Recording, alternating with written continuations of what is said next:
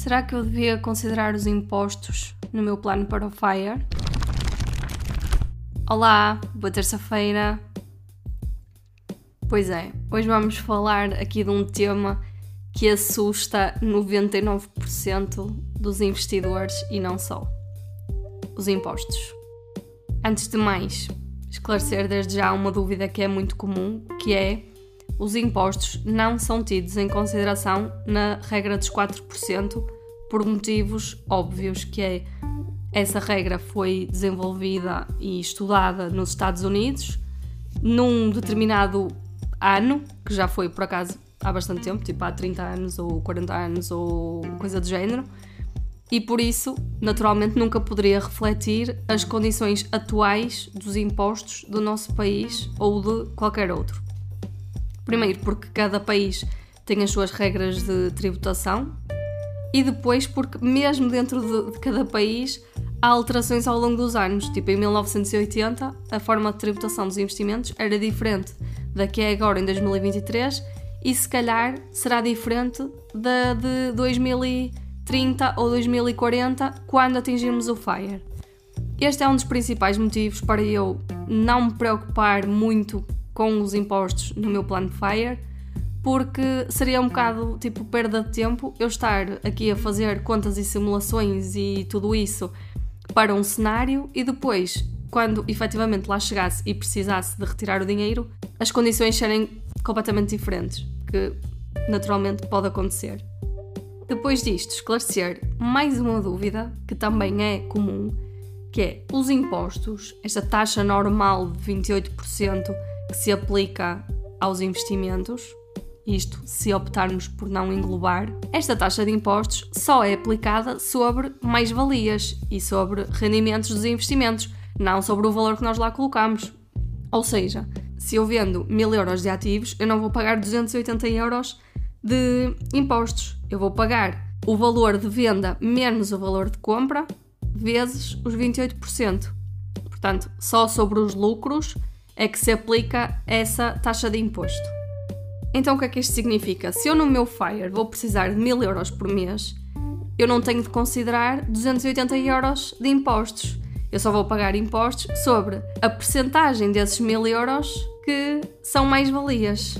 Então, voltando aqui à regra dos 72, que eu já falei aqui num, num episódio, mas vou relembrar, se nós dividirmos a taxa de retorno estimada por 72, obtemos o número de anos que demora a duplicar um investimento eu estou a considerar uma taxa de retorno futura, tipo, isto é só invenção porque ninguém sabe o que, é que vai acontecer, de 7%. Portanto, os meus investimentos vão duplicar a cada 10 anos.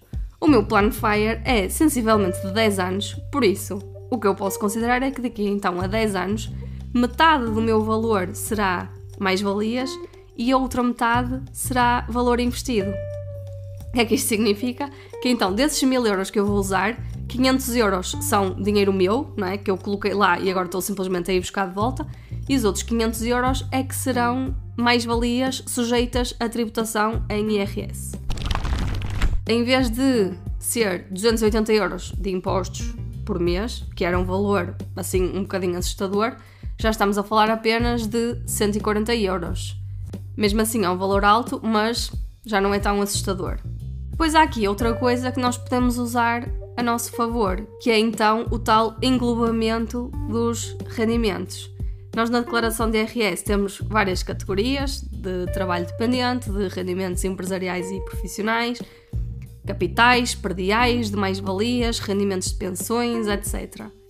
Os nossos rendimentos por conta do trem e empresariais ou profissionais, se formos trabalhadores por conta própria e passarmos recibos verdes, são tributados em taxas progressivas numa tabela que é fixa e, e não muda já há alguns anos. Ou seja, imaginem, tipo, a tabela atualmente diz-nos que até 7.112 euros de rendimento coletável a taxa é de 14,5%, entre 7.112 e 10.732 passa a ser 23%. O que é que significa? Que os primeiros 7.000 então são tributados a 14% e depois só daí para cima é que são a 23%, daí o progressivo.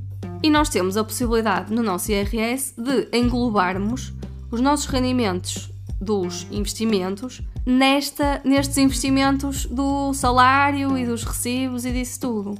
E enquanto que neste momento isto não é vantajoso, porque lá está, como eu tenho agora rendimentos elevados, se eu englobasse então os meus juros etc., em vez de serem tributados a 28%, seriam tributados a 45%, por exemplo, ou 37% ou 35%.